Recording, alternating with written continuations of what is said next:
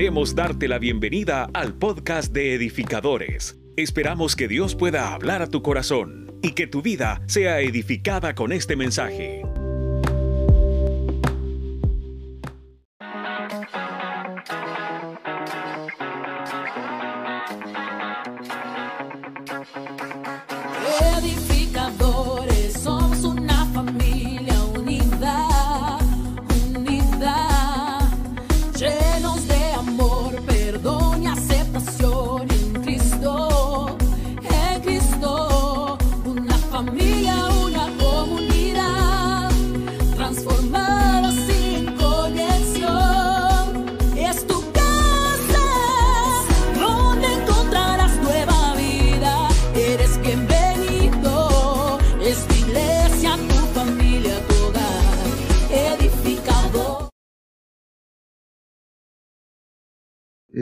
Predicó nuestro pastor. Pero vamos a hablar acerca de José de la, prim- de la segunda parte. Quiero hablar un poquito del ámbito. Habíamos hablado que José era uno de los doce hijos de la tribu. Eh, José había sido vendido por sus hermanos. Y el momento de haber sido vendido por sus hermanos, porque él había tenido un sueño, le había sido revelado, su papá le había dado una túnica de colores, sus hermanos tenían envidia sobre él. Y eso había provocado cierta discordia que lo llevó casi a la muerte, no lo mataron, porque existió alguien llamado Rubén que intercedió para que no lo matasen. Me encanta esto.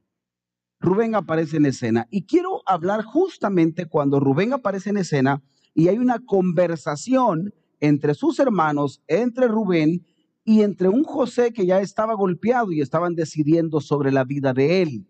Quiero contar esto. Dice Génesis 37, 27 al 28. Rubén habla esto y dice, venid y vendámoslo a los ismaelitas y no sea nuestra mano sobre él. Está hablando un Rubén defendiendo lo que estaba sucediendo en ese momento. Porque él es nuestro hermano, nuestra propia carne. Y sus hermanos, que eran los otros cabezones que sí querían matarlo, convinieron con él. Verso 28. Y cuando pasaban los madianitas, que era parte de los ismaelitas, que eran mercaderes, sacaron ellos a José de la cisterna y le trajeron arriba y le vendieron a los ismaelitas por 20 piezas de plata y llevaron a José a Egipto. ¿Qué, qué rollo más grande? Quiero hablar acerca de, de este momento. Esto fue la reunión para la muerte de José, que hubo un Rubén que la detuvo. Yo les decía que la cisterna no del todo era un proceso crítico. Cerramos el mensaje y la enseñanza en su momento que la cisterna fue la misericordia de Dios. Yo les decía que a todos nos ha alcanzado la misericordia de Dios. De hecho, tú y yo somos parte de segundas oportunidades. ¿Quiénes somos parte de segundas oportunidades acá? Que Dios ocupó cisternas para salvarnos, nuestro matrimonio, nuestra casa, nuestros hijos, nuestra familia. Y ha hecho Dios tantas cosas por darnos segundas oportunidades. Es más, esas oportunidades no han terminado aún, siguen. Yo pensé que ese amén iba a retumbar. Esas oportunidades siguen. Porque te vas a volver a equivocar. Porque a lo mejor cosas no te van a salir tan bien. Y Él te va a dar una oportunidad más. Y te vas a volver a equivocar y seguirá locamente confiando en ti. Porque Él eres su creación. Porque Él es papá y porque Él así lo ha decidido. Dios es un Dios de segundas oportunidades. Todos somos producto de una segunda oportunidad. De hecho, estás aquí con vida por esa segunda oportunidad. Por eso tu matrimonio está aquí, porque eres producto de una segunda oportunidad. Entonces, el Señor arma todo un escenario completo. Aparentemente, Rubén tenía algo que ver, pero quiero explicar esto. ¿Por qué Rubén? Bueno, Rubén tiene un significado. Yo, a mí me da curiosidad cuando yo veo pasajes de la Biblia, porque nosotros, acuérdense que la Biblia estaba escrito en hebreo, griego, arameo, latín, inglés, español. ¿Sí me siguió esa línea? O sea, usted y yo tenemos una re... Otro se cayó otra vez allá arriba. Señor lo guarde y lo bendiga. Padre, guarda, Señor, a Waldo. Entonces, si usted lo mira así del sencillo, el Antiguo Testamento, hebreo, Pasa al Nuevo Testamento griego. Aparece Jesús en escena porque Jesús hablaba el arameo. ¿Quiénes estamos aprendiendo el día de ahora? Si no estudió teología, pues hoy lo está, lo está llevando. Del arameo, acuérdense que hubo una relación donde ya la iglesia a través de, Europa se llevó con el latín. De latín ya teníamos otras versiones se trae a América a través del inglés. La Biblia original es la King James. Aparece del inglés al español con la versión Reina Valera. 1960 fue la última traducción. Y Reina Valera es una Biblia traducida por católicos, por Casiodoro de Reina y Cipriano Valera. ¿Quién aprendió el día de ahora? Cuando usted dice, yo tengo la Biblia evangélica, espéreme, los sacerdotes católicos la tradujeron, es la versión que nosotros leemos. O sea, la Biblia no es ni cristiana ni evangélica, la Biblia tiene traducciones de diferentes personas. ¿Alguien dice amén a eso? No es que es católica, evangélica, que es eh, eh, lo que usted quiera. De esa versión de la King James la traducen al español y tenemos esto, pero en el original existen referencias de un fulano llamado W. Strong que da los significados originales, porque en el original no existe el, la, lo, las, no existe ningún prefijo, existen significados de las palabras. Y los nombres y las palabras tienen significados compuestos para llegar a un significado. ¿Alguien entiende lo que estoy predicando? Amén. Entonces, cuando usted lee la Biblia, detrás de eso hay un significado de algo. A mí me dio curiosidad. Yo, ¿Quiénes somos meques aquí? No, hombre, esa no se la creo. O sea, se acaba de quemar, ahorita que no levantó la mano y se hizo el desentendido como cuando no quiere que le pregunten. Aquí todos somos meques. Usted le da vuelta a, este, a esta escena y Rubén, Rubén tiene un significado. De hecho, Rubén no se pronuncia Rubén, se pronuncia Ra-Ben en el original. ¿Qué significa Rubén? Bueno, tiene dos grandes significados. Rubén significa, en la primera partícula de su nombre significa revelación. Y la segunda partícula de su nombre significa ungido y valiente. ¿Usted me entiende lo que estoy hablando? Por eso es que cuando a mí me preguntan, yo no sé si ponerle a mi hijo, y usted se inventa los nombres, tus hijos deberían de tener un significado bíblico. Esa era la costumbre bíblica. O sea, tus hijos deberían de tener un significado. Es que se le oye bonito, pastor, ponerle como usted quiera, no quiero dañar susceptibilidad. Tus hijos tienen que tener un significado profético, porque así lo van a llamar todo el tiempo. ¿Alguien entiende lo que estoy predicando? Pastor, es que a mí me encantó el nombre Petro, significa piedra. Dale vuelta y averigua cuál es el significado profético, porque así lo llaman todo el tiempo. Pastores, si ya se lo puse, pues bendígalo. Pero, pero tiene que saber qué significa. A veces ponemos, es que está de moda, está de moda ponerle ahorita Chabelo. Bueno, está bien, pero sepa qué significa Chabelo. Bueno, que Chabelo es perpetuo, ¿verdad? Alguien sí sabe eso. Eso, eso fue paréntesis. Buzo. bueno. Rubén tenía un significado que era revelación, ungido y valiente. Entonces, quiero entender esta parte de la Biblia. Los ismaelitas también tenían un significado que viene del nombre Ismael. ¿Alguien me está siguiendo lo que estamos aprendiendo ahorita? Ismael significa revelado y discernido. Vaya, ¿usted, ¿usted entiende por dónde voy ahorita? Sí. Voy a volver a repetir. Rubén, una palabra compuesta, un nombre compuesto, Ra-Ben, revelación, ungido, valiente. Y los ismaelitas, que fueron los que lo compraron, es revelado y discernido. Pero aquí entra un proceso. Por favor, quiero que le ponga coco acá. Lo demás, no voy a retroceder. No soy profesor de matemáticas de decir a alguien que le pueda explicar el proceso nuevamente porque estamos en un servicio. Había, había maestros de matemáticas que decían, ¿alguien entendió el proceso o lo borro y empiezo de nuevo? Aquí no estamos en clase. existe un proceso de parte de Dios. Ese proceso de parte de Dios tiene que ser revelado. Revelado no garantiza que esté discernido. Voy a volver a repetir esto. Dios te mete a procesos. Te los revela, que tú no los quieras ver. Pero ese proceso es un proceso revelado y discernido. Es como cuando tú comes y digieres algo. Discernido es que lo lograste entender. Discernido es que se volvió parte ya de ti. Discernido es que lo adheriste. Por ejemplo, con Lupita fuimos novios. Me casé porque me fue revelado y me fue discernido y hoy llevamos 17 años juntos. ¿Alguien entiende esto? Cuando usted quiere ser soltero, ya estando casado, le fue revelado, pero no fue discernido. Bueno, para, eh, solo fue un ejemplo así para que usted medio me lo entendiera. Nuestro cristianismo es un proceso de revelación y me he discernido cuando yo cambio de vida. Tercer ejemplo.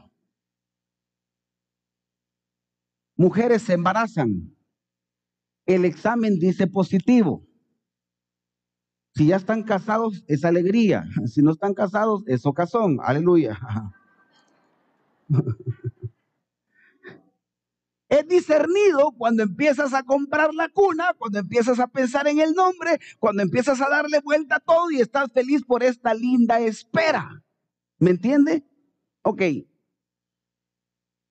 Toda nuestra vida son procesos revelados ¿Dónde tengo el clavo aquí? Que los procesos cuando no son discernidos, me meto en una camisa de once varas, porque cuando no me he discernido, por más que me empujen, no lo hago.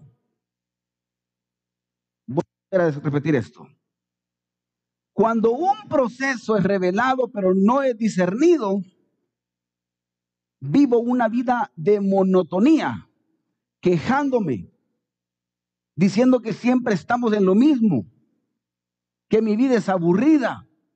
Pastor, es que ya llevo años haciendo lo mismo, claro, porque te fue revelado, pero no le has puesto la salsa del discernido. Esto es como comer pupusas sin curtido y sin salsa. O comer pupusas con tenedores.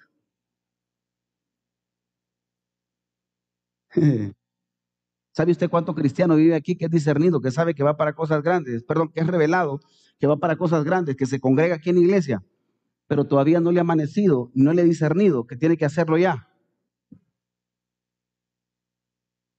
¿Sabe usted cuánto cristiano nació aquí para servir al Señor y, y él le ha sido revelado, pero todavía no le ha sido discernido porque no empezaba a servir? Uf. ¿Sabe cuántos cristianos estamos aquí que nos ha sido revelado llevar una vida en santidad, pero todavía siguen B? ¿Sabe usted que nosotros tenemos tantas promesas reveladas que no son discernidas? Y la última etapa, una vez me es discernido, empieza la transición. Y cuando empieza la transición, vuelve el ciclo y vas a un nuevo proceso. Ok. Quiero ejemplificarlo así. Voy a poner una línea imaginaria aquí. Hasta acá. Es color blanca, ¿ya la vio? Solo los salvos la vemos.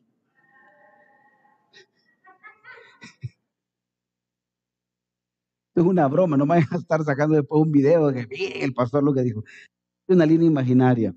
Primera etapa, revelado, me es revelado que allá Dios me quiere. Listo, no sé a qué voy, pero Dios me quiere aquí estando aquí, me he discernido y empiezo a disfrutar la etapa en la que estoy.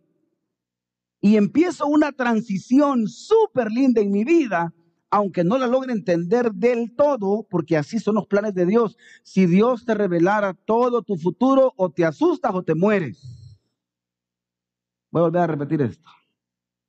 Si Dios te revelara que te iba a sanar de cáncer, es que tú, tuvo que haberte dado cáncer.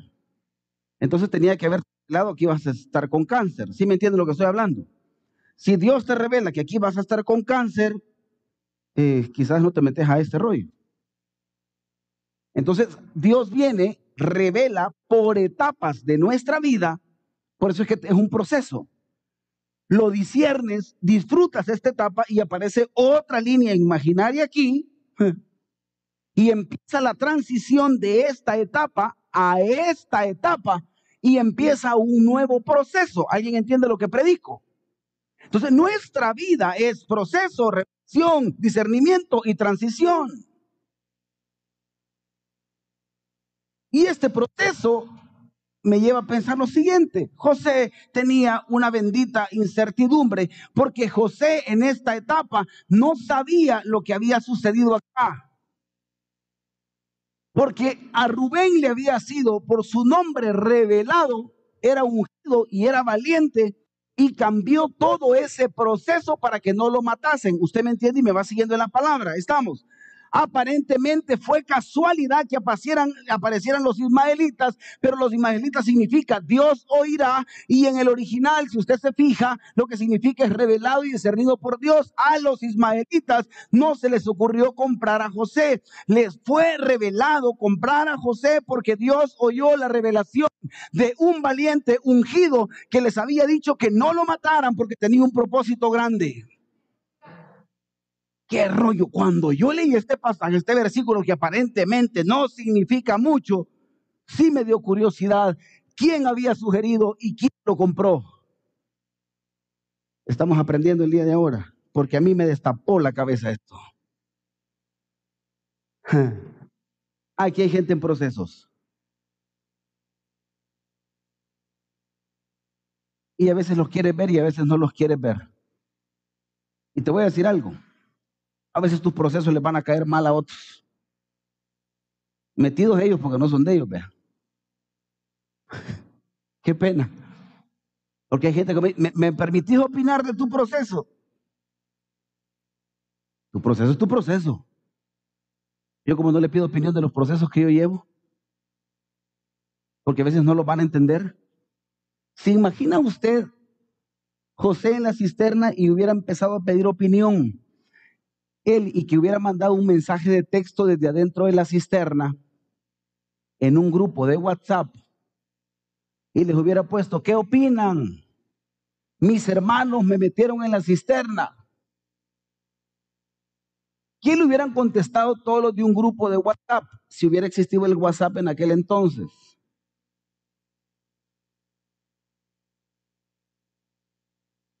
Amigo, te deseo lo mejor pero creo que vas a morir. Otro lo hubiera dejado en visto. Clásico cuando te dicen, te veo en iglesia y no va a llegar al culto, doble cheque. A mí me encanta, de verdad, yo, yo me deleito. Suele pasar. Pero en este rollo, José tenía una bendita incertidumbre. ¿Quiénes somos aquí con nudo de incertidumbres a veces en nuestra vida. Porque todos queremos saber lo que va a pasar después. ¿Estamos de acuerdo? No, yo siento como que estoy solo esta, esta mañana. Todos queremos saber lo que va a pasar después. Yo soy de verdad la enésima. Otro que me acaba de decir hoy en la mañana, tengo que contarle algo, me dijo. Yo bien contento, destapé el café, pero ya vengo, me dijo, ay Dios. Tapé el café y me enfoqué aquí, pero ya mi cabeza, aquí atrás, aquí atrás. ¿Qué me va a decir? Y empieza una lucha en mí que me importa, pero sí me importa.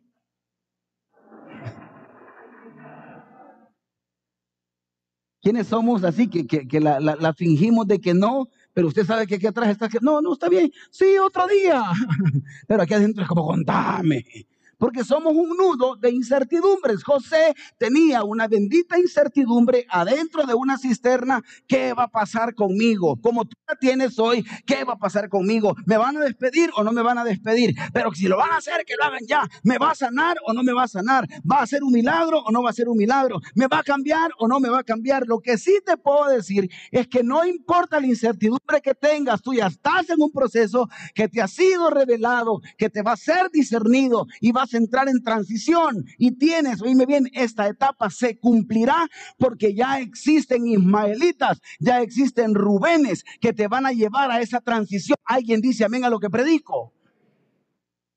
¿Qué rollo más grande? José ya estaba aquí, pero José no sabía todo esto. Tú y yo ya estamos aquí. Pero ahorita estamos en esta bendita incertidumbre.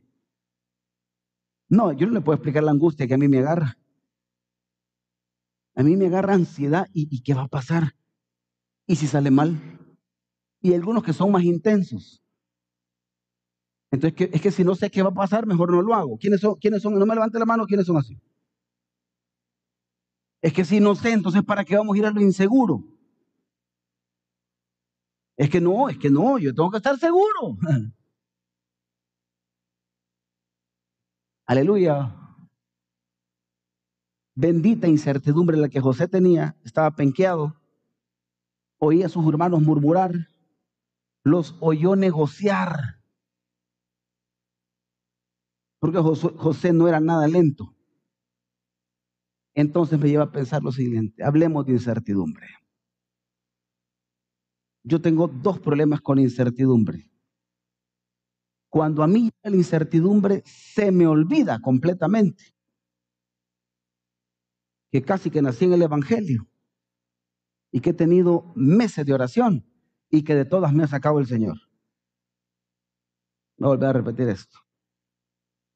Cuando yo vivo en etapas de incertidumbre, diga conmigo el pastor, cuando yo vivo en esas etapas de incertidumbre, se me olvida toda mi carrera de cristianismo, como que soy novato del año.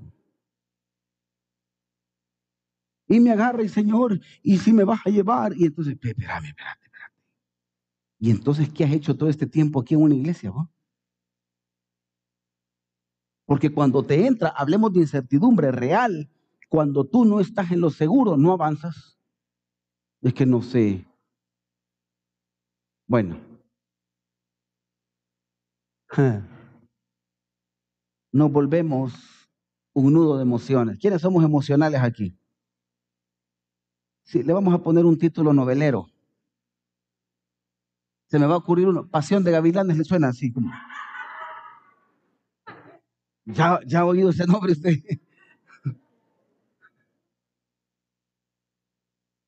Somos un nudo de pasiones. Todo es emoción todo nos emociona. Y nos volvemos cristianos con emociones almáticas.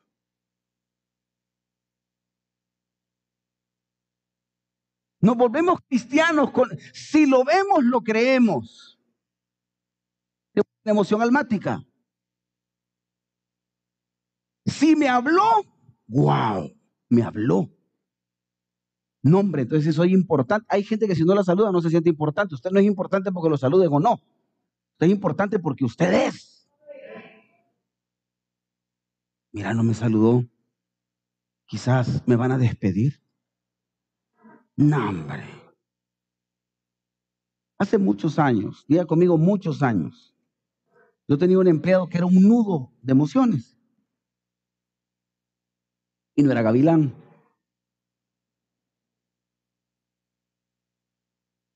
Y este fulano era cuando yo no le hablaba. Llegaba y me decía, jefe, dígame la verdad. Y yo ya sabía que llegaba el nudo ahí, era un nudo completo. Dígame la verdad, ¿verdad que me quieren quitar? digo yo, ¿y yo por qué es que te quiero quitar? Es que hoy todo el día no me ha hablado. viven con una, no es la mamá de la inseguridad, es la nana de la mamá de la inseguridad. Es que el Señor está callado conmigo, quizás juicio me viene. Hmm. Como me dijo alguien un día de estos, mire, pastor, tuve un sueño y no sé si era usted en el sueño, me dijo, pero yo lo vi muerto y si no era yo, porque me vio muerto? Le dije. No, es que tuve, como el sentir, ah, pues hasta muerto, pues dígame, usted, ¿cómo va a estar yo con angustia que me vio muerto? Todos nos vamos a morir un día. Hay gente que lo que anda separando es este rollo. Y, viene y se topa un almático con otro almático y lo deja más trabado que nunca. Cuando los consejeros se enfocan en el alma, los vuelve dependientes, almáticos. Hmm, voy a volver a repetir esto. Hay gente que tiene problemas que los ha creado almáticamente, matrimoniales, emocionales, y usted busca gente que le ayude almáticamente. Espero que usted me entienda. Pero cuando usted busca soluciones almáticas, lo que vas a generar son dependencias almáticas con otras personas. te pasa algo, necesito hacer cita con aquel porque es que, es que necesito. Nosotros los pastores, por eso es que no, óyeme bien, no hacemos ovejas dependientes. Les enseñamos a depender de Jesús. Porque si no, el día que no te atiende el pastor, te quita la vida. Llámese pastor, psicólogo, psiquiatra, lo que usted quiera. Porque lo almático no se resuelve almáticamente. Por eso es que hay gente que está dependiente de emociones y eso te genera una bendita ansiedad. Estoy predicando esto esta mañana. Y bendigo a Dios por psicólogos, pero cuando los psicólogos están amarrados a la palabra, entonces te hacen dependientes de Jesús y transforma tu vida a través de Jesús. Porque tu salida no solo es almática, no solo es un proceso de emociones. ¿Alguien entiende lo que estoy hablando? Y ya lo voy a demostrar bíblicamente acá. Hablemos de incertidumbre y de ansiedad. ¿Cuáles son las pastillas para la ansiedad? ¿Alguien me ayuda?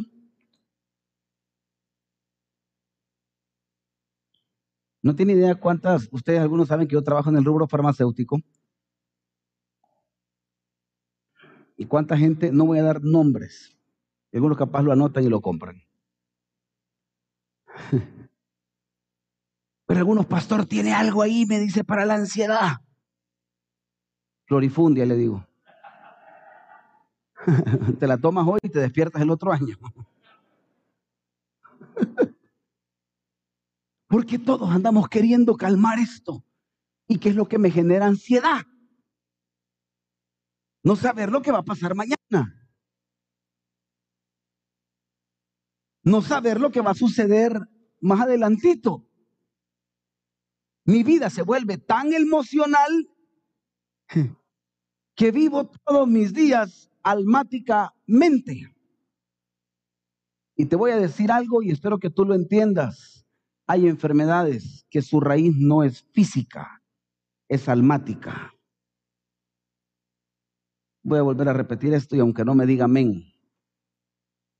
Hay enfermedades que son almáticas. Porque yo lo que estoy haciendo es alimentando el alma a través de emociones. Por eso es que hay gente que tiene, hay gente que de verdad que debería de tener eventos todos los días. Porque si está con gente y está en eventos y está ocupada, las emociones las lleva a otro nivel y es feliz. Pero si hay gente que no está con compañía, no alimenta el alma, le genera ansiedad en un proceso para salir de ahí, necesitas a alguien que te saque de aquí, necesitas sí compañía, pero no puede ser permanente porque si no, entonces se va a ser dependiente de esa persona. Uf, la incertidumbre de José adentro de la cisterna. Emociones son almáticas y generan ansiedad. No permitas que lo almático te gobierne. Usted le puede decir con cariño el que está a la par, pero déle un toquecito así que, pero suavecito, pero que se sienta. No permitas que lo almático te gobierne. Tú no eres bueno porque alguien te viva diciendo que eres bueno. Lo voy a volver a repetir. Tú no eres bueno porque alguien te viva diciendo que eres bueno. Hay gente que necesita estímulos emocionales todos los días. Enséñele, hágalo. Si tiene que hacerlo, hágalo. Dele seguridad a las personas a través de eso. Eres bueno.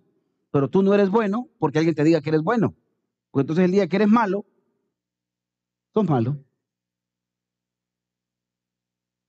Llegó alguien hace años atrás a mi oficina y me dijo, pastor, mire, yo me voy de la iglesia porque se ha creado una bola que yo soy homosexual. Y yo ya no puedo con eso. Y yo, yo lo vi, lo vi que no, no, no, no andaba pando. Porque uno bien mira, ¿verdad? cuando la ceja va bien delgadita, cuando el, el, pantalón se lo mete con vaselina o con calzador. Cuando para, cuando para caminar de repente anda barriendo. y yo lo vi, yo dije, este no anda tan pando, este, o sea. ¿eh? Aleluya. Vi que me hablaba bien, vi que la mano me la daba bien, no me la daba así, me la daba bien. Le dije, bueno, nítido. Pastor, usted tiene homofobia, yo tengo homofobia, pero no mira, pues, cuando alguien es del... Ay, y no voy al trancazo y lo enderezo. Pero, pero te hago una pregunta, le digo, ¿sos o no sos? No soy. Y entonces, ¿por qué te has creído esa verdad? ¿por qué, ¿por qué decís que sos y no sos? Yo no he dicho que soy y no por eso te querés ir de aquí, pues Porque ya asumiste una verdad almática que te ha llevado a una verdad espiritual que no es cierta. Espero que usted me entienda por dónde voy. Porque algunos no logran concebir sus proyectos porque almáticamente te han dicho, espérate porque no la vas a lograr. Esa verdad, ¿quién la alimentó? ¿Quién te dijo que no eras capaz? ¿Quién te dijo que no eras bueno? ¿Quién alimentó que vas a fracasar? ¿Alguien me entiende lo que estoy predicando? Amo las mamás que son luchonas acá. Lo dije el 24, mamás que son, pero aguerridas, sacaron un hijo, dos hijos, tres hijos, y uno de esos hijos salió embarazada y viene y le trae un nieto, y esa mamá luchona sacó a la hija, la hija, la hija y al nieto y enderezó al yerno. Hmm. Esas mamás luchones, me encantan esas mujeres luchonas. Porque eso no se aferraron a una verdad que te va a ir mal, le va a ir bien, hombre. Cuando almáticamente tú eres gobernado, te metes en un gran rollo, porque entonces te olvidas de todas las promesas que Dios te ha hecho a tu vida. Estamos aprendiendo el día de ahora.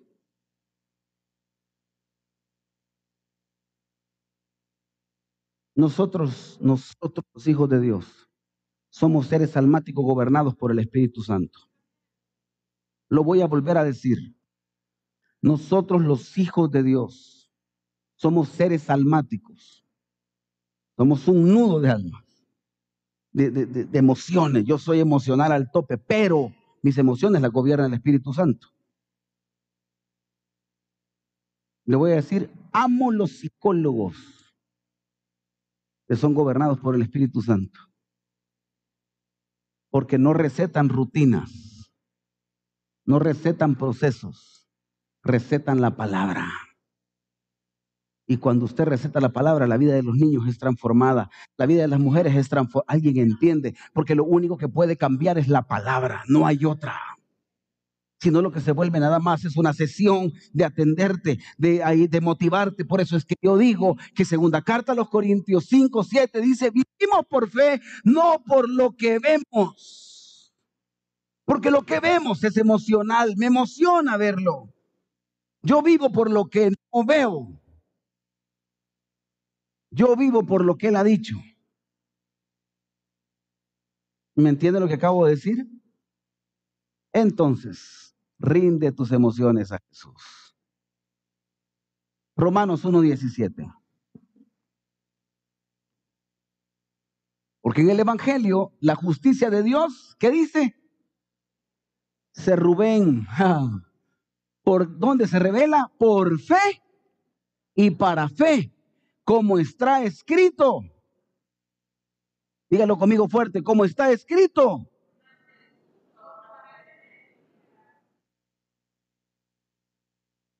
No, esto, esto de verdad a mí me hace pensar que si yo rindo mis emociones a Jesús, cada proceso, cada etapa, cada ciclo que yo tengo que llevar en este bendito círculo, en este bendito proceso cíclico, cada vez que doy un paso, tiene que ver la fe de por medio. Yo no estoy emocionado, oíme bien por lo que estoy viendo, porque a lo mejor lo que yo veo ahorita es nada, porque eso es discernido, porque me fue revelado, pero cuando entro a transición, entro en una etapa de fe y aunque venga otro proceso, vivo en etapa de fe, porque el justo por la fe vivirá en este ciclo. ¿Alguien entiende lo que estoy predicando? Y es por fe y para fe. Eso es mi Dios. José estaba metido en esa cisterna. Él no dejó que lo almático lo llevara a esto, sino que se fue por revelación. Dígale a alguien, rey de tus emociones a Jesús.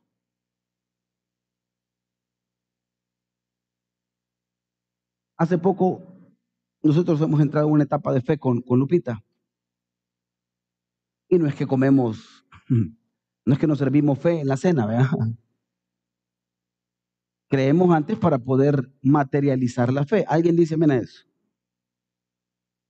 Yo no sé para quién es esta palabra, ni sé por qué lo voy a decir, porque no lo tengo en mis anotaciones. Cuando yo decidí renunciar y recibo de Dios que aquí hay gente que está en ese rollo, si renuncio, si no renuncio, no tenía trabajo. Y Lupita lo primero que me, dijo fue, ¿y qué vamos a comer? Pero yo entendí esto, como está escrito. Los que ya fuimos justificados con su sangre, por la fe vamos a vivir. Y entonces le dije, pero es que Dios me dijo. Pero ¿y de qué vamos a comer? Teníamos a Josué pequeño. No se le había zafado el brazo todavía. No, este, este me sacó el susto. Dos centímetros me reduje en estatura. Se me bajó la mollera, me asustó. Ahí tenía pastora Lupita chupándome la mollera para que me saliera. Esa es creencia, no me haga caso.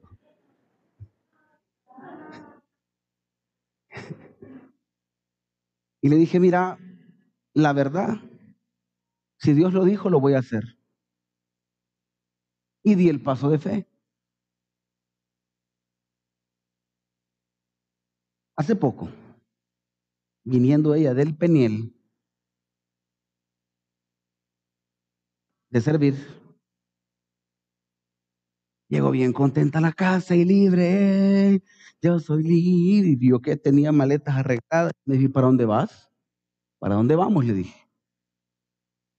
¿Y por qué? Porque Dios me dijo que nos teníamos que ir una semana fuera del país. ¿Y a dónde? No sé.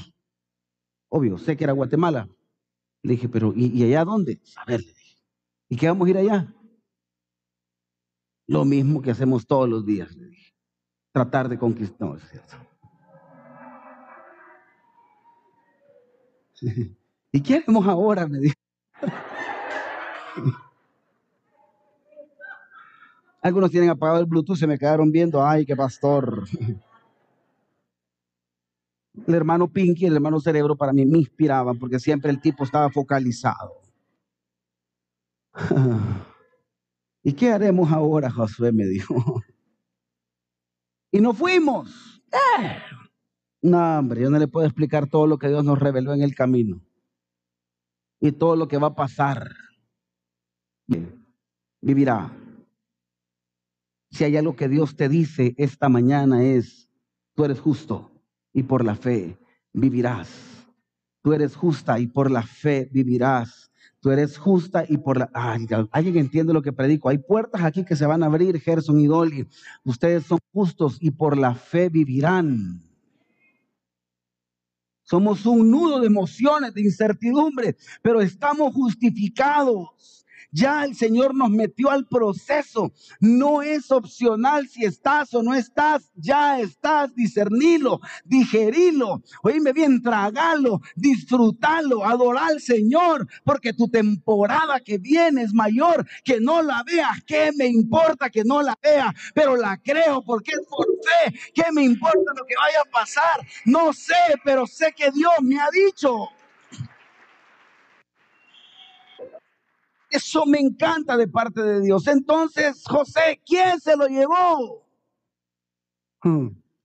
La revelación de un ungido que Dios designó. Los ismaelitas dijeron, hicimos business. Rubén dijo, lo salvé. Los hermanos dijeron, me deshice de él.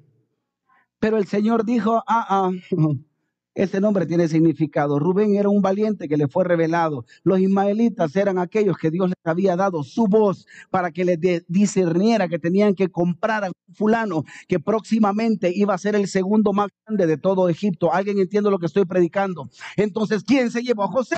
La revelación de un ungido que Dios designó. ¿Quién te ha llevado hasta donde estás? Que no entiendes estos procesos. La revelación de alguien que te ha puesto ahí. Pastor, no entiendo por qué me han llamado a servir. No entiendo por qué me han llamado a hacer esto. Es que nadie más que Dios te ha puesto ahí. Pastor, no sé por qué estoy poniendo un negocio. Es que Dios te ha puesto ahí. Pastor, no sé por qué siento que estoy transicionando algo. Dios te ha puesto ahí. Ha levantado un Rubén. Ha levantado Ismaelitas para tu temporada nueva. El ciclo empezó 2022. Es un año de bendición. Alguien dice dice amén a eso.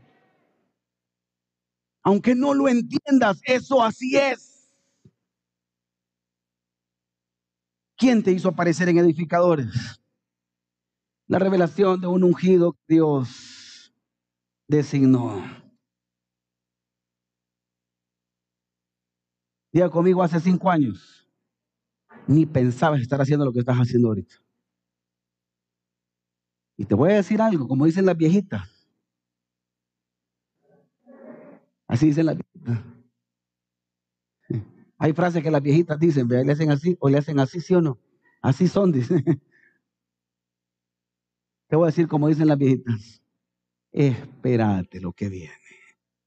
Es mayor a lo que estás viviendo ahora cinco años no te imaginabas ser quien eras ahora y estás sano, ya pasaste una pandemia y que viene el micrón, el chicrón y todo lo que usted quiera que venga, ¿qué importa lo que venga? Vas a vivir y vas a hacer obra grande. ¿Quién se llevó a José? La revelación de un ungido. Cuando a mí se me pega un ungido y me empieza a decir cosas, yo las empiezo a notar porque sé que son Rubénes en mi vida. Y cuando me dicen cosas que me dan miedo, porque hay, gente que me, llama para darme palabras proféticas y me tiemblan las canillas, como dicen las señoras. entiendo yo canilla que es de aquí para abajo. Las mías están bien pegadas, pero, pero sí hay división. Aunque no lo creas, hay división. me dan miedo. Hubo un loco de estos que me llamó de Argentina. Vivió en Argentina. Él es más que la marimba, pero habla como argentino todavía. Y me dio una palabra que me destapó la cabeza. La oí, la noté y he empezado a hacer todo lo que Dios le reveló a él. Porque esto no es por vista. Cuando un Rubén, ungido de Dios, habla y hace algo, créele. Porque entonces vas a ser prosperado. Así dice la Biblia. Crea sus profetas y seremos prosperados. ¿Qué te dice Jesús? Mira. José que lo mantuvo en la cisterna, que ya existía un sueño. José ya había contado, o sea, terminó en la cisterna porque les contó el sueño a sus hermanos. ¿Estamos de acuerdo? ¿Qué te ha dicho Jesús? ¿No es cierto que te he hablado que vas a hacer cosas distintas a las que hoy estás haciendo? Me voy a quitar los lentes para que me veas bien. Emprendiste un negocio, tenés el nombre, has empezado con algo pequeño. Pastor, si es una tiendita, esto es una tienda y vas a distribuir más. Pero mira lo que él mira. Mira lo que él mira. ¿Qué te dice Jesús? Ya existía un sueño. En la cisterna, cuando José estaba ahí adentro, él no estaba oyendo la voz de sus hermanos, sino que él lo que estaba haciendo, y eso me imagino yo, José se imaginaba lo que el sueño había dicho. Aunque no se parezca a mi situación aquí adentro de la cisterna, Dios me ha prometido. Dios dijo en el sueño que todas estas espigas se iban a inclinar a mí. No lo veo ahorita, pero esto va a suceder. Eh, todo mundo está diciendo que ya me morí. Todo mundo aparentemente me llevan de donde aparentemente puede ser mi bendición, pero a lo mejor es una transición a un nuevo proceso. ¿Qué te dice Jesús? ¿Qué te prometió Jesús? Ya existía una túnica de colores. En esa etapa de la cisterna, la túnica ya estaba. Existía un sueño y existía la túnica. Diga conmigo sueño, dígalo fuerte, sueño, túnica. Existían dos cosas ya. Pero estaba en una cisterna que no era su realidad. Entonces yo quiero hacerte una pregunta el día de ahora. ¿Qué te dice Jesús? ¿Qué sueño te ha dado Jesús? ¿Qué te prometió, qué te prometió Jesús? Te ha empezado a dar indicios, te ha empezado a dar señales de que vas para algo grande.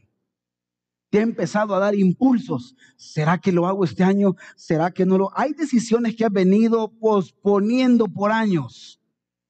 Ya no pospongas más. Vas a ser un viejo soñador. Espero que usted me entienda lo que acabo de decir.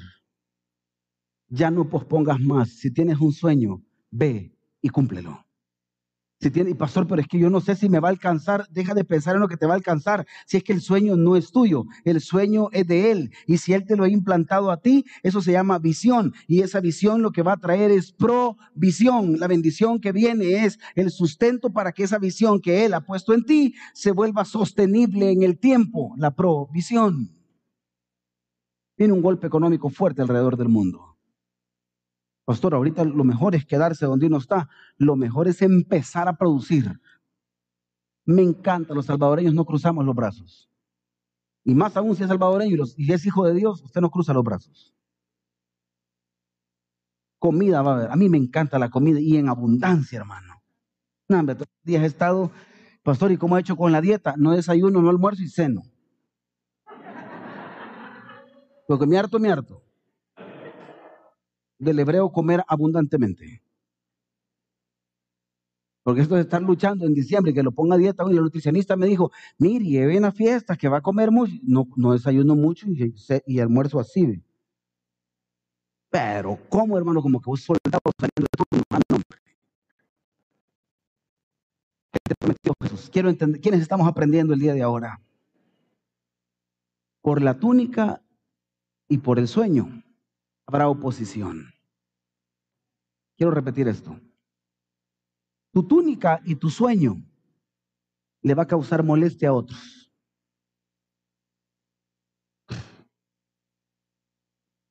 Gente que va a querer hacer el mismo proyecto de vida que tú haces. Porque estos creen que tú eres próspero por el modelo de negocio que tienes. Tú no eres próspero por el modelo de negocio que tienes, tú eres próspero porque eres bendito. Porque la túnica no era para todos, la túnica era para uno.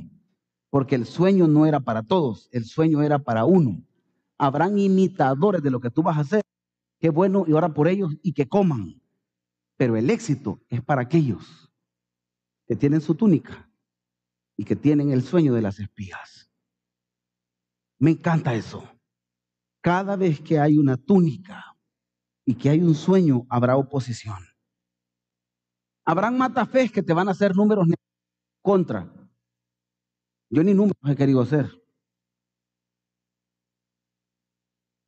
Y, y, a veces hay muchos analíticos alrededor nuestro. De hecho, nosotros somos una empresa de asesores. Y no le puedo explicar cuántos asesores tengo a la par que me hablan de números. Y yo lo sé. Por algo soy asesor. Pero cuando yo veo los números y empiezo a ver raro, veo mejor para otro lado y veo para la fe. Porque las empresas de los justos, por la fe, vivirán.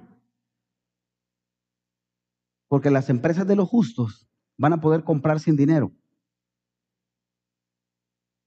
Y que si yo le contara el chorro de milagros que Dios ha hecho todas estas semanas atrás, Dios ha hecho un chorro de milagros. Pero le estoy hablando que milagro tras milagro, tras milagro, tras milagro y tras milagro. Cerramos un negocio hace poco. Y lo que yo quería, y lo que Lupita quería, estaba por el doble de lo que yo podía. Que podíamos mutuamente.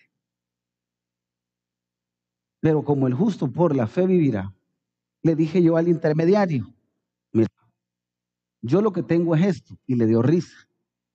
Me dijo, no, me dijo, tienen una oferta un poquito inferior a la que ellos tienen y súper superior a la que tú me estás dando. Y no creo. Bien, le dije. Entonces no es mío. Sencillo. Y me dijo él, pero le voy a preguntar. Preguntar, y le dije. Se fue. El siguiente día me llama y me dice, ¿nos podemos ver? Digo, veámonos. Y me dijo, no sé cómo, pero te acaban de aceptar la propuesta.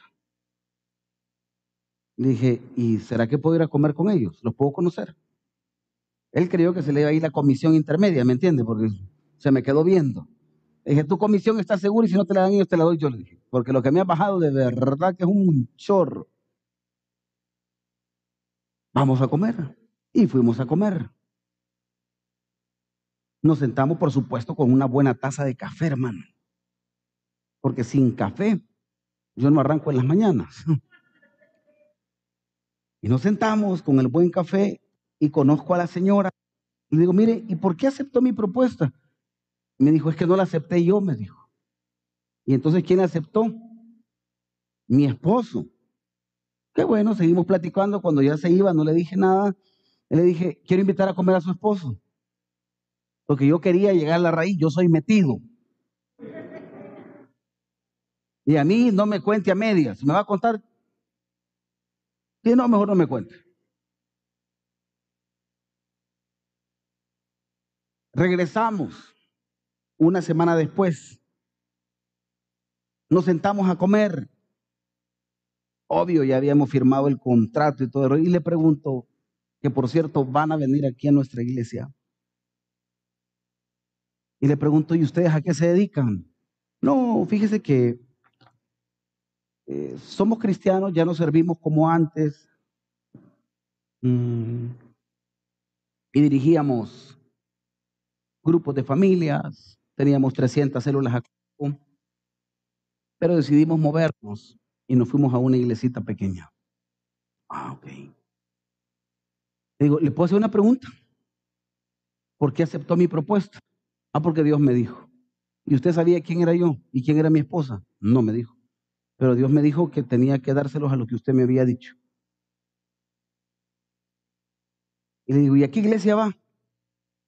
Fíjate que es una iglesia, creo que ustedes ni la han de conocer, me dijo, pero el pastor de esa iglesia se llama Romeo Guerra. Le digo, ¿y vos sabes que Romeo Guerra es uno de los mejores amigos de mi papá? Dice, no, y que el hijo de Romeo Guerra es uno de mis mejores amigos. Dice, no, y que la hija de Romeo Guerra son las mejores amigas de Lupita. No, Mm. ¿Y qué tal si te digo que no es casualidad que nos hayamos unido? Porque el justo, por la fe, vivirá. Profetizo que habrán conexiones en tu vida que sin que tú las entiendas van a ser puertas de bendición que se van a abrir y vas a, vas a comenzar a caminar en una atmósfera que tú no la vas a entender. Tú vas a decir, ¿y por qué? ¿Y para qué? Pero es Dios en medio de cada proceso. Por la túnica y por el sueño habrá oposición, pero habrá bendición. Pero, diga conmigo, pero, dígalo fuerte, pero, ah, también habrá un Rubén y unos ismaelitas en tu vida. Habrá un Rubén que ya le fue revelado que tiene que bendecir a alguien este año y tú vas a aparecer ahí.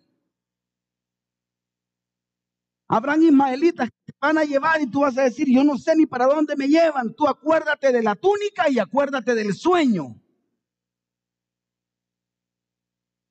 Porque quien te lleve viene de, la, de parte de la mano de Dios. Entonces, ¿Qué lo mantuvo con vida? José rindió su emoción encontrando la motivación en la revelación. Usted lo puede repetir conmigo a la cuenta de tres, por favor. Uno, dos, tres. José rindió su emoción encontrando la motivación en la revelación. Que no te emocione lo que miras, que te emocione lo que fue revelado a tu vida. Que no te emociones si hoy por hoy lo tienes, que te emocione lo que Dios te ha dicho que va a hacer contigo que te emocione lo que Dios ha prometido a tu vida, que te va a mantener con vida en todo este tiempo, que te va a mantener enfocado en este tiempo, que tú puedas rendir tus emociones encontrando la motivación correcta en lo que Dios ha prometido a la iglesia, en lo que Dios ha prometido a tu casa, a tu negocio, a tu familia, a tus hijos, la sanidad de ellos. Alguien dice, amén lo que estoy hablando. Tú camina bajo esa emoción, no te salgas de ahí. Habrán voces, se levantará oposición. Tú camina, habrá gente negativa, tú camina, tú encontraste la revelación, encontraste una nueva transición a un nuevo proceso de bendición. Me encanta eso. Nuestra vida es de proceso en proceso para llegar al deseo de Dios. Aférrate a esa palabra, por favor. Nuestra vida es de proceso en proceso para llegar al deseo de Dios. Tú no vives porque tú quieres vivir. Tú vives porque Él vive, así dice su palabra. Me encanta esto. Nuestra vida es de proceso en proceso para llegar al deseo de Dios. Quiero ir cerrando con esto. Si alguien me ayuda con el piano. El 2022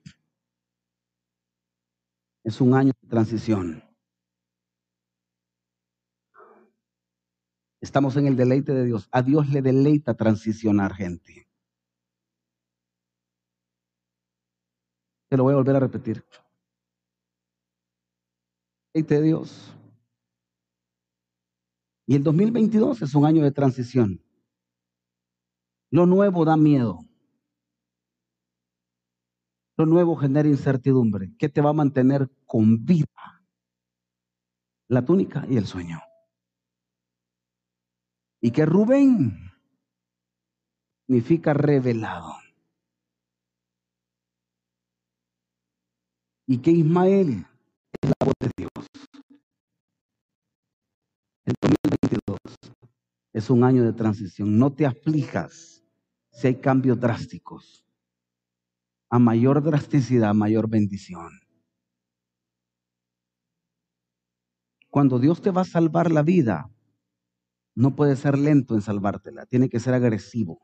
Cuando tú te vas a quitar un golpe y un choque de un carro, tú no vas frenando despacito. Necesitas pegar un buen frenazo. Lo drástico no del todo es malo. Lo voy a volver a repetir. Lo drástico no del todo es malo. A veces si no es drástico, no te salva la vida. Estás en un año transicional. Te tengo una buena noticia y aférrate a esto. Estás en la ruta correcta. Pastor, yo no, no sabía cómo iba a terminar este año. Y lo que viene, esta palabra viene de parte de Dios. Estás en la ruta correcta. ¿Usted entiende esta palabra? Póngale su nombre. Porque tú estás en la ruta correcta. Marlon Cari está en la ruta correcta. William, estás en la ruta correcta. Familia Canales están en la ruta correcta. Póngale su nombre. Están en la ruta correcta. Familia Aguirre están en la ruta correcta. Nada va a pasar castas están en la ruta correcta. ¿Sabes qué alimenta esta fe en mí? Que eres parte de la temporada correcta. Mm. Invita a toda tu familia a en la ruta correcta. Suegra está en la ruta correcta.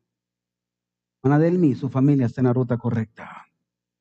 Me encanta, somos parte de esta temporada.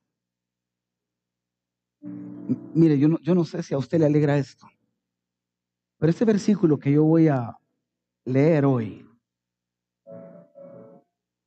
me lleva a pensar cuánto fracaso he tenido y tuve. Y venía y me congregaba en esta iglesia. Y venía fracasado. Venía sin dinero en las bolsas. Venían problemado. Y este versículo me sostuvo hasta el día de ahora. Los que siembran con lágrimas cosecharán con gritos de alegría. Lloran al ir sembrando sus semillas, pero regresan cantando cuando traen las cosechas.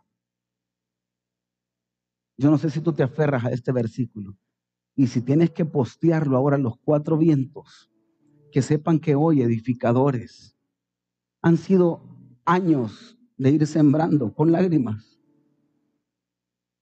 de ir avanzando con lágrimas. Cuando nadie creía en ti, en tu ministerio, en que tú habías cambiado y dabas tus primeros pasos de fe. Cuando se te vino abajo todo cuando inclusive los que estaban cerca de, ti te criticaban, perdiste matrimonio, perdiste familia, perdiste negocio, todo se te fue a un lado acá, estuviste en la cárcel, tuviste procesos tan difíciles, pero seguiste sembrando la semilla. Pero cuando la cosecha empezaba a salir, hubieron gritos de alegría. Hubieron gritos de regocijo. Llorabas al seguir sembrando más semillas porque sabías que el proceso, lo que aprendimos ahora, era largo. Pero ¿sabe cómo regresaron? Cantando. Cuando todo lo que sembraste lo traías a manos llenas. Y tú venías cantando que Dios había sido bueno. Tú venías cantando que Dios estaba ahí contigo.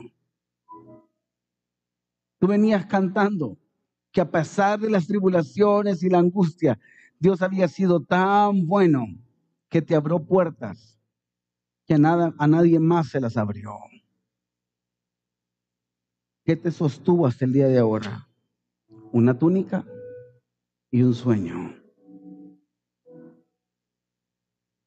Bendigo a Rubén. Bendigo a los ismaelitas que han aparecido en tu vida. Tienen un significado en el propósito de Dios. Esta es la vida de José. El proceso sin sentido. Te puedes poner en pie, por favor.